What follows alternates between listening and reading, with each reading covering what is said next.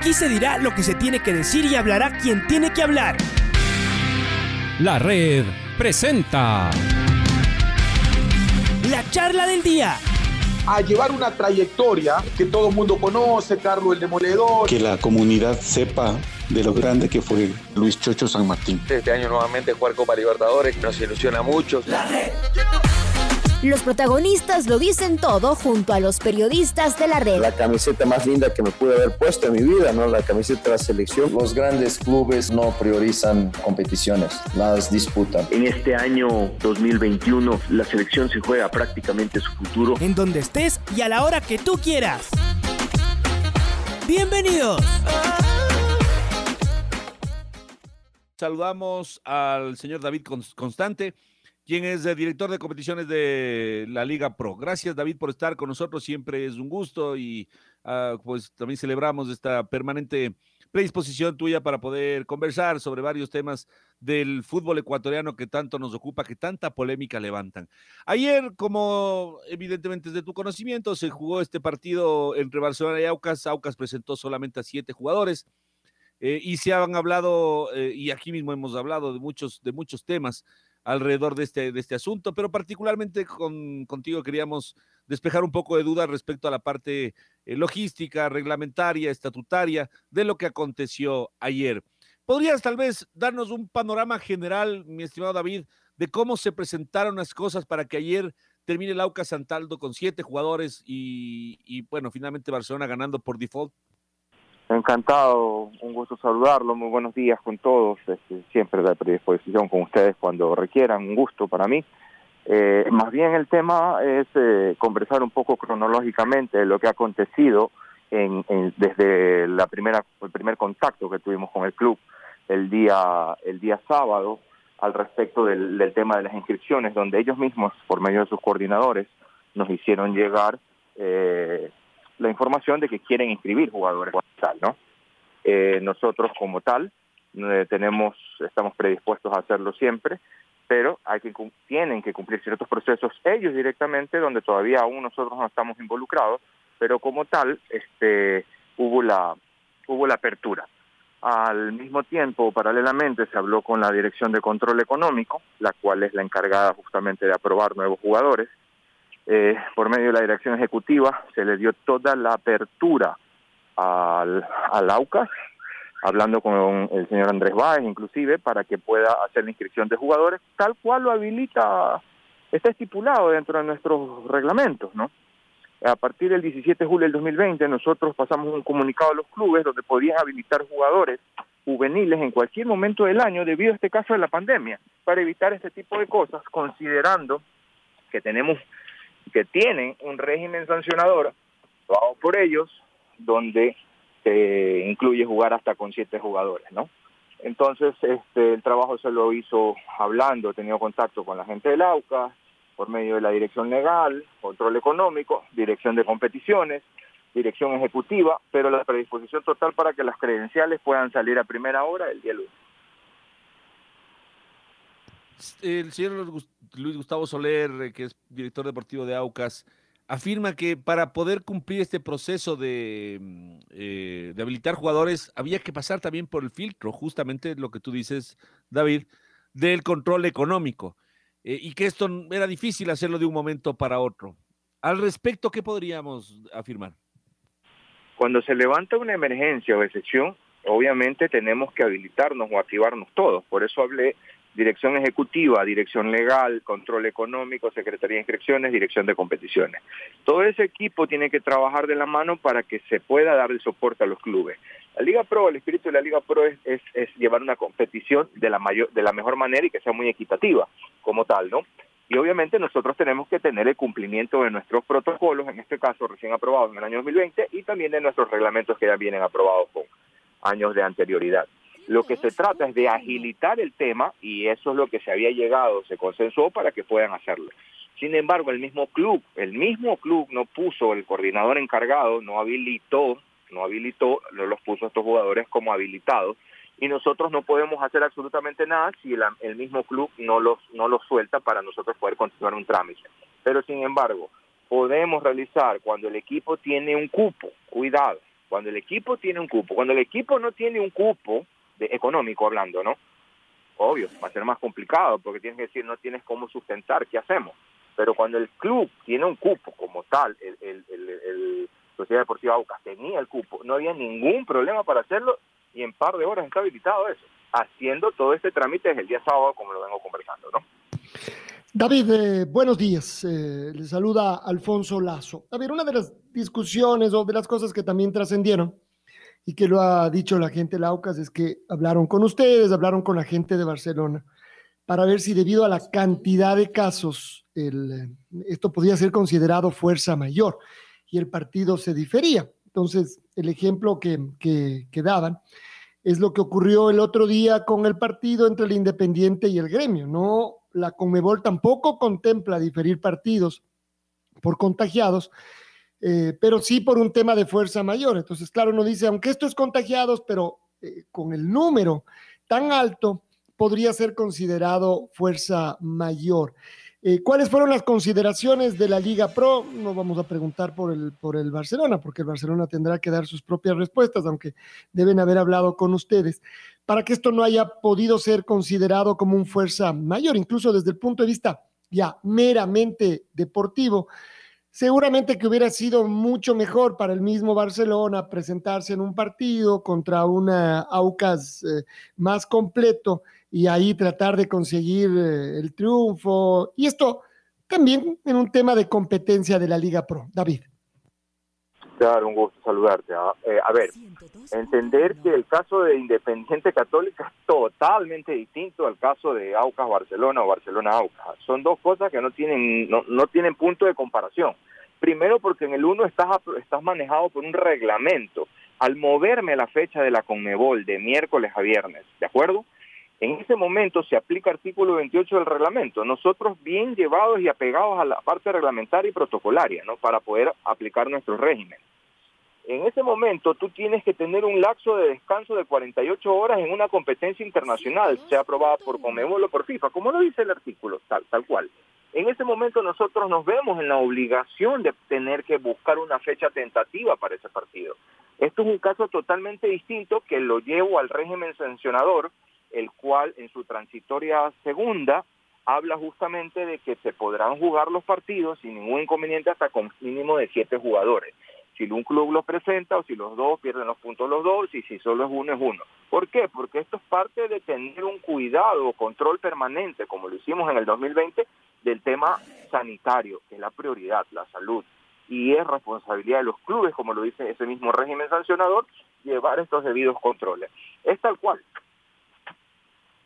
Em, este es el caso más grave hasta ahora que nos venía ocurriendo desde que comenzamos con la pandemia. Hubo un caso parecido de número de contagiados del Independiente el año anterior, es decir, no, ha trascendido otro más grave que este. No, la verdad, el, este podría ser, pero, pero lo importante es que se lo analizó en, en, el comité directivo en, en agosto del año pasado, 7 de agosto fue exactamente.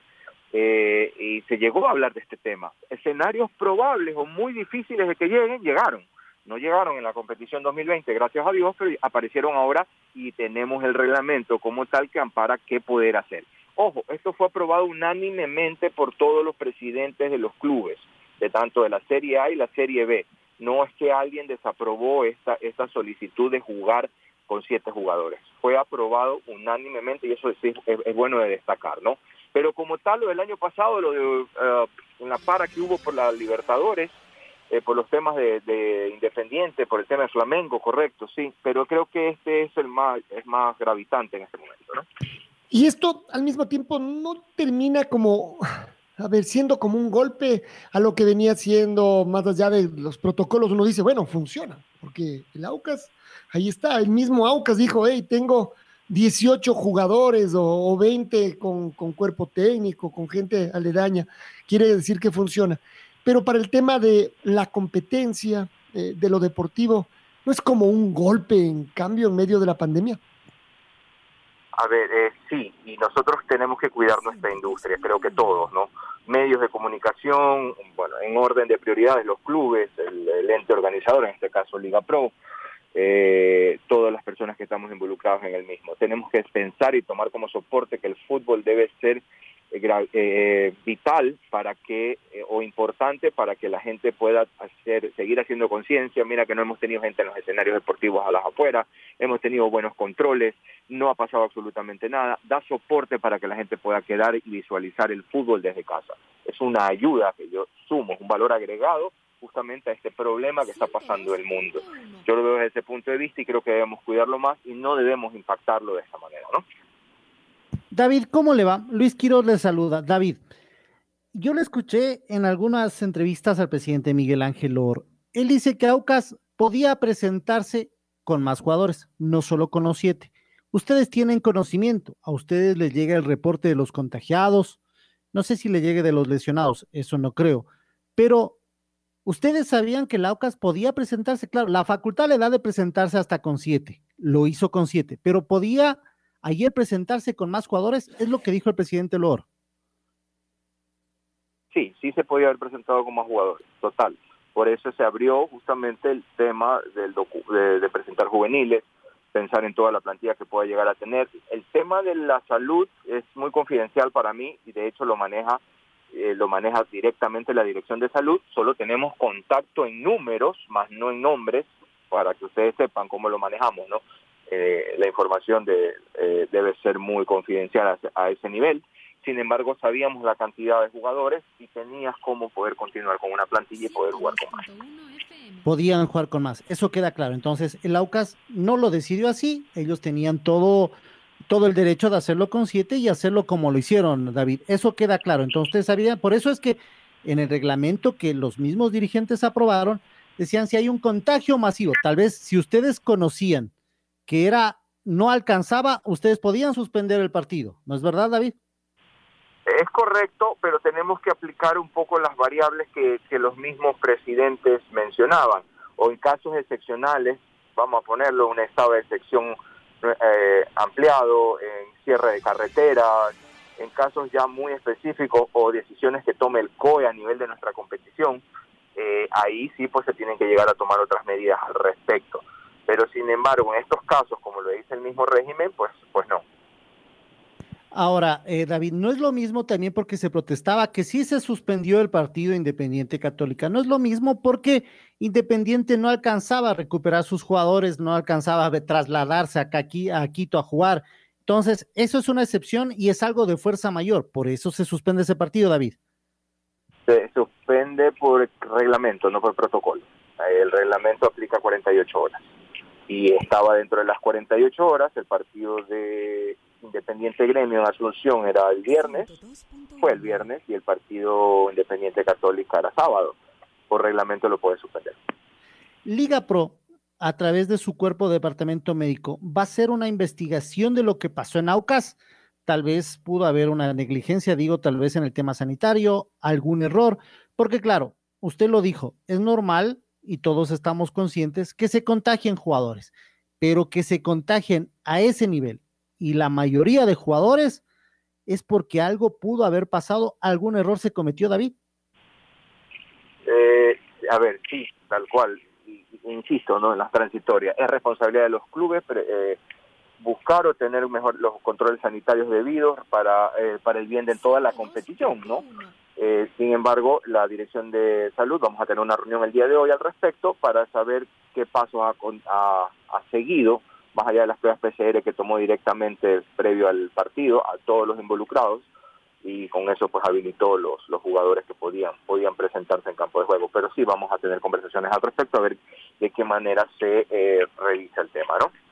El Aucas juega el sábado ante el Centro Deportivo Olmedo. Ellos ya deberían empezar a inscribir a sus jugadores juveniles para poder presentarse a ese encuentro, David. Ya están, como usted lo podían hacer hasta ayer, ustedes abrieron los libros, les facilitaron las cosas para que ellos ante esta emergencia lo puedan hacer, pero ahora sí para el sábado tendrían la obligación también de hacerlo, David. Bueno, está en las manos de ellos, insisto, nosotros a la predisposición, y lo digo muy abiertamente, nos llama Andrés y siempre hemos tenido diálogo con Andrés, conversamos no todos los días, pero sí una vez a la semana, hemos dialogado ahora eh, y la predisposición apertura por parte de nosotros, 100%. David, la última de mi parte para que siga el Pato y Alfonso, perdón. Eh, ¿Qué pasa con los partidos de hoy? ¿Está cayendo ceniza en Guayaquil? ¿Está cayendo ceniza en Riobamba? Eso es una situación de fuerza mayor. Ustedes podrían suspender si eso pasa. ¿Cómo está la situación o hasta el momento se los juega? Eh, a, a, ver, la ocasión anterior, el año, el año anterior que sucedió, aconteció lo mismo, se suspendió el partido de eh, City Nacional, tuvimos un comunicado ya de una alerta uh, fuerte uh, por parte del COE cantonal, me acuerdo tanto, eh, con respecto a la suspensión y en base a eso nosotros pudimos suspender. Si se recuerdan lo que aconteció en el partido Melé Delfín en el estadio Capol, eh, no llegó ningún comunicado y se pudo jugar porque podía bajar, ¿no? Pero hay que seguir observando ahora nuevamente, Dirección de Salud con nosotros eh, y con lo que digan las autoridades al respecto de cómo va aconteciendo pues eh, el, el dato. Por el momento te diría que no, pero puede cambiar en el transcurso de las horas. Estamos hablando con David Constante, director de competencias de Liga Pro. Eh, David, eh, te comparto de alguna manera cuál ha sido nuestra, no nuestra, sino particularmente mi criterio, motivo de discusión álgida hace unos minutos aquí en el programa con, con Lucho y con, Lu, con Alfonso también. Respecto a esta sensación, es una sensación que tengo yo, David, eh, nada más quiero compartirla contigo, conociendo también esta, esta buena disposición que tú tienes para dialogar, para conversar, para eh, poder exponer también las cosas que se hacen. Tengo esta sensación de que si otro equipo hubiera sido el, el, eh, el afectado, un equipo más popular, un equipo más, con mayor peso mediático, si hubiera sido al revés la cosa, lo dije esto en mi cuenta de Twitter, así que a lo mejor incluso hasta tú lo leíste, si hubiera sido incluso al revés la cosa, tenemos esta duda, esta sensación de que a lo mejor el asunto hubiera sido distinto. ¿En qué me baso esto? Por ejemplo, en el tema de los horarios, por ejemplo, en el tema de Echaleche, en donde Barcelona y Emelec reciben cierto trato mmm, eh, diferenciado, por no decir preferencial. Y uh, por otros temas que han pasado también en la historia de nuestro fútbol ecuatoriano. Te los pongo así frontalmente, mi estimado David, eh, con todo el respeto, pero también para conversar sobre este tema, porque tengo esta duda. Esta es mi opinión, este es mi criterio. Eh, sobre eso quisiera, por favor, escucharte, David más bien a las órdenes y, y no, no, eh, nosotros estamos para responder y despejar todas las dudas. Eh, se hubiera aplicado lo que dice el reglamento, nosotros aplicamos reglamentos, protocolos, por algo eh, lo llevamos, cuál es el proceso de algún de aprobación de un reglamento o de un protocolo, eh, obviamente se lo trabaja con los funcionarios de la liga, asesores externos si debe ser el caso, eh, pasa por un comité directivo, el cual son miembros obviamente de los clubes, más el presidente, de la liga y luego se eleva a un consejo de presidentes donde se hacen ya este, evaluaciones minuciosas. Como lo decía hace un momento, esto fue unánime. Esto quiere decir que los 26 clubes decidieron el, el ok para que se apruebe este protocolo, perdón, este régimen sancionador adaptado a nuestro protocolo por, aprobado por el COE Nacional como tal. Entonces no tendría ningún club alguna excepción al respecto y con lo que tiene que ver con el tema de horarios, este, o, o tal vez el tema de chalecha en este caso, vale recordar que eh, en principios de este año se les hizo llegar a los clubes el comunicado de, de, que tienen que mencionar o tener un estadio con una alternabilidad por el tema de iluminación.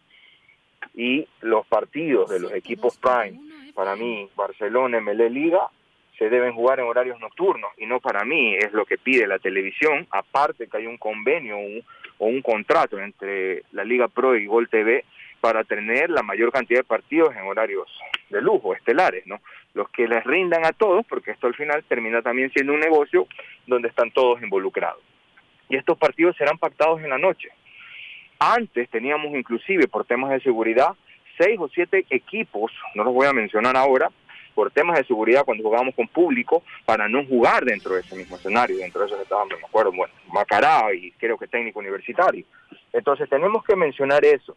Y qué es lo que se solicita, o qué es lo que se ha solicitado también, el tema de las luminarias en los escenarios deportivos. Ese es un parte de nuestro crecimiento de la liga, es parte del crecimiento del fútbol. Entonces, como tienes un estadio alterno denominado por el mismo club, se va a jugar en el estadio alterno que tiene iluminación, es todo. Eh, solo, solo un tema aquí que, que, que también eh, se ha discutido. porque me parece que es muy bravo. Es decir, es, es bravo jugar a las 12 del día en la sierra, eh, por, el, por el, los rayos, digamos, ¿no? Pero puede ser que resulte todavía más bravo jugar a esa hora en la costa, porque ahí no solo hay los rayos, sino que el calor es tan fuerte que genera la deshidratación, que sí es un tema peligroso. Además, para propios y extraños. No es que el Manta, el Delfín, el, mm, el Orense se sienten perfecto de que les pongan a las 12 del día. Deben sufrir mucho sus jugadores, incluso. Lo otro que decimos, eh, para los locales a veces es más fuerte porque son los que tienen que ir para adelante mientras el visitante aguanta, eh, se defiende. No están ahí, en cambio, y está claro que el día no tiene más horas, ¿no es cierto? Si no es que se puede jugar hasta las 3 de la mañana pero no parecería que ahí es todavía más bravo, más peligroso incluso eh, plantear partidos a nivel del mar en estos horarios tan, tan duros y además hay varios equipos de los que van, hay otros equipos que nunca serán puestos en ese horario, en ese horario por lo que vemos. Y esos equipos que sí juegan terminan necesitando más tiempo para recuperarse, David. Eh, yo estoy muy de acuerdo con lo que acabas de, mencionar y eh, realmente para allá es que estamos trabajando eh, como, como Liga Pro, ¿no? Y voy a mencionar la Dirección de Seguridad de Escenarios Deportivos, unida a la de competiciones, a la de salud en este caso, por el tema justamente de, de prevalecer una competición, primero equitativa, eh, segundo, pues que, perdón, la prioridad obviamente la salud de nuestros jugadores, que sea equitativa como tal, y para allá vamos en el crecimiento, ¿no? Estamos con reglamentos por aprobarse, el reglamento de eh, seguridad como tal y el reglamento de escenarios deportivos, donde en los mismos reglamentos pues va a incluir justamente el tema de luminarias, ¿no? Así que eso creo que va a ser bastante importante y vital para el 2022 ya poder tener una competición que se juegue a, la medida de lo que usted está mencionando. Y segundo, eh, todos los clubes que han, han tenido que jugar, no sé si se acuerdan, el cierre de la fase 1 del año pasado, tuvo que jugar un horario de tres y media porque uno de los escenarios no tenía iluminación. El partido de Orense Independiente, no sé si recuerden, y lo mismo tuvo que jugar Liga Muchurruna, y, y Barcelona también lo tuvo que hacer. No, sé si lo recuerdan un poco, el cierre de la fase 1 del año pasado, cuando Liga la ganó. Eh, así que nosotros tenemos que hacer una variable al respecto, pero eso es parte del crecimiento, parte, parte del crecimiento de la liga, ¿no? Y lo último es el tema de las fechas. ¿Cuándo uh, van a poner el partido independiente católica, eh, el católico independiente, que quedó diferido cuando vemos que desde la próxima semana se juegan seis semanas todos los, eh, todos los partidos de entre semana, los partidos internacionales, donde está involucrado el Independiente del, eh, del, Valle, ya sea en la Sudamericana o en la Libertadores, y que básicamente en esas seis semanas se estaría terminando la primera etapa de, de la Liga Pro. ¿Cuándo y cómo se va a jugar ese partido? Ah, ya ayer logramos por lo menos tener los calendarios como tal y podemos trabajar todo el fixture eh, en su totalidad hasta la fase 1, ¿no? Considerando que todo vaya a salir bien y terminemos el 30 de mayo como tal. Eh, esperamos ver qué sucede o acontece con, con Independiente para nosotros de ahí realocar el partido inmediatamente, previa conversación para ubicarlo con ambos clubes, no tanto con Independiente y con Católica. Es lo mejor que podemos hacer, creo que eso no va a tener problema pero en el transcurso de las 24, 48 horas ya tenemos una respuesta al respecto. Será un reto eso. David, gracias por estar eh, con nosotros esta mañana, por sus respuestas, por supuesto. La red presentó la charla del día. Un espacio donde las anécdotas de actualidad deportiva se revelan junto a grandes personajes del deporte. Quédate conectado con nosotros en las redes de la red. Síguenos como arroba la red Ecuador y no te pierdas los detalles del deporte minuto a minuto. Escúchanos en vivo en TuneIn y en los 102.1 FM en Quito. ¡Te esperamos! La red.